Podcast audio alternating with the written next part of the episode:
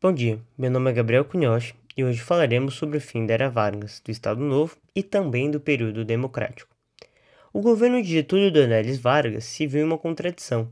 Enquanto enviavam tropas para a Europa com a finalidade de lutar contra o nazifascismo ditatorial, aqui, no Brasil, o governo getulista era ditatorial. A contradição foi imensamente explorada pela oposição, que ganhou muita força.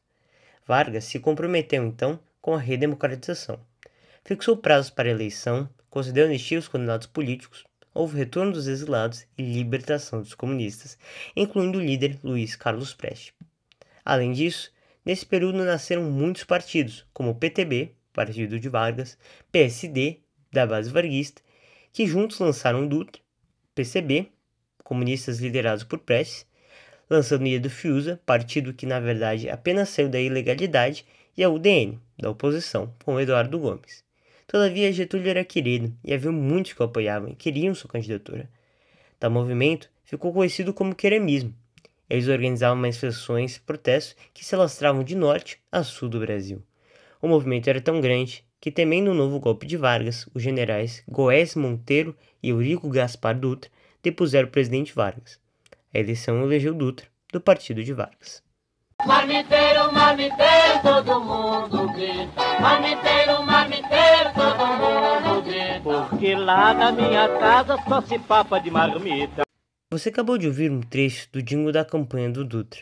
Uma das primeiras ações do governo Dutra foi a elaboração de uma nova Constituição, a Constituição de 1946, que apesar de romper com o autoritarismo varguista, não dava, ainda, direito a voto aos analfabetos, e mesmo garantiu liberdade política e sendo elaborada uma assembleia de nove legendas, o governo Dutra rompeu com a própria Carta Magna, após perseguir e caçar mandatos de parlamentares do PCB e de pessoas ligadas ao RSS.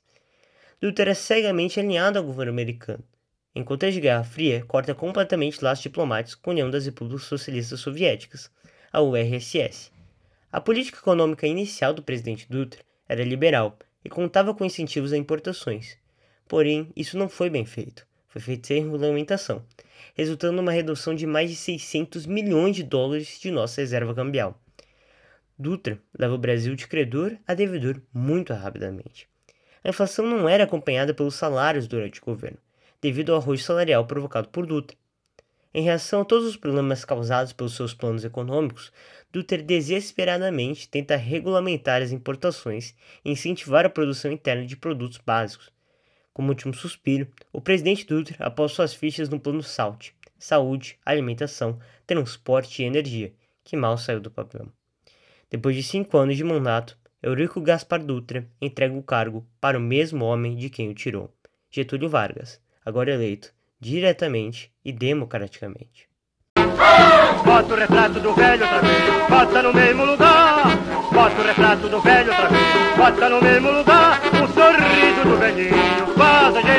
trabalhar. O sorriso do velhinho faz a gente trabalhar. O jingle de Getúlio é perceptivelmente populista, uma de suas características que o levaram a se eleger. Vargas possuía uma política externa pragmática. Publicamente, dizia que apoiava sim os Estados Unidos, mas ele queria o melhor para o Brasil, não era cego como Ernesto Dutra. Vargas pega o Brasil ferrado por Dutra, em crise, sem reservas.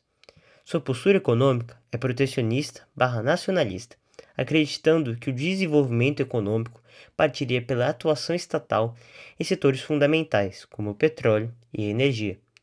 Por isso, Getúlio cria a Petrobras, que teve amplo apoio até mesmo com companhias como o Petróleo é Nosso, e que deteve o monopólio da exploração petrolífera brasileira e a Eletrobras.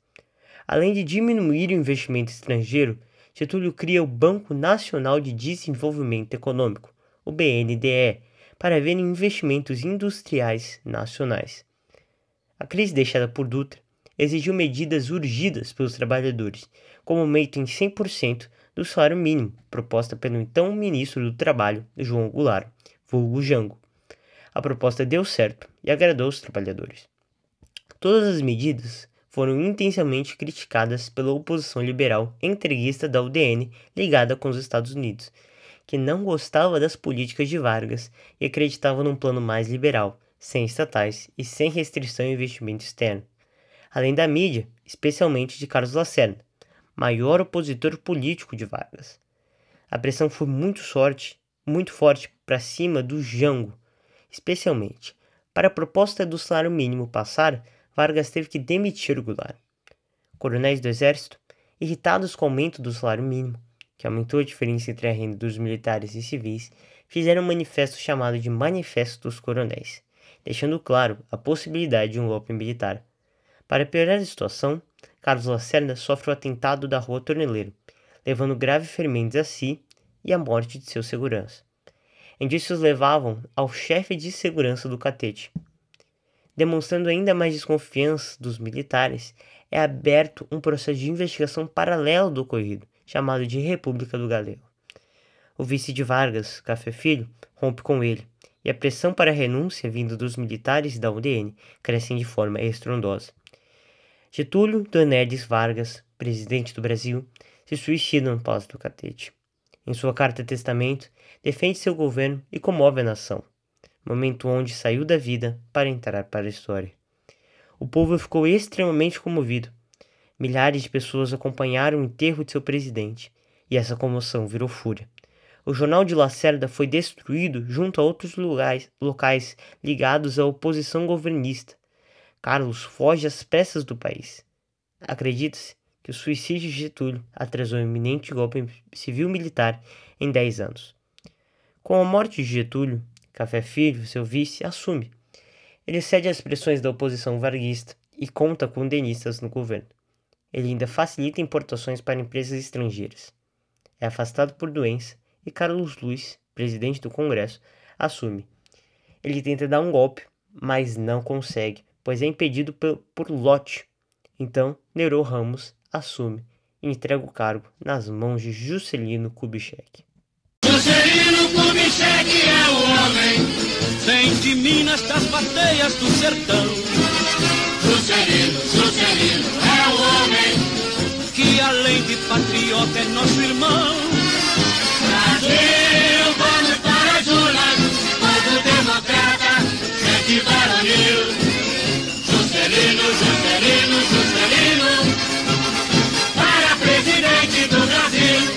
O jingle de Juscelino é claramente patriótico e relaciona sua imagem de um irmão, como um de nós.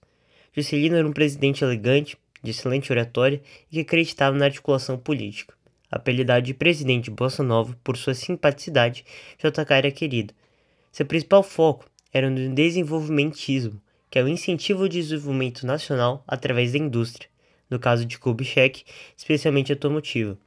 Tais investimentos refletem até hoje na nossa grande malha rodoviária. Para isso, criou um plano de metas focado na indústria e prometia desenvolver o Brasil o equivalente a 50 anos em apenas 5.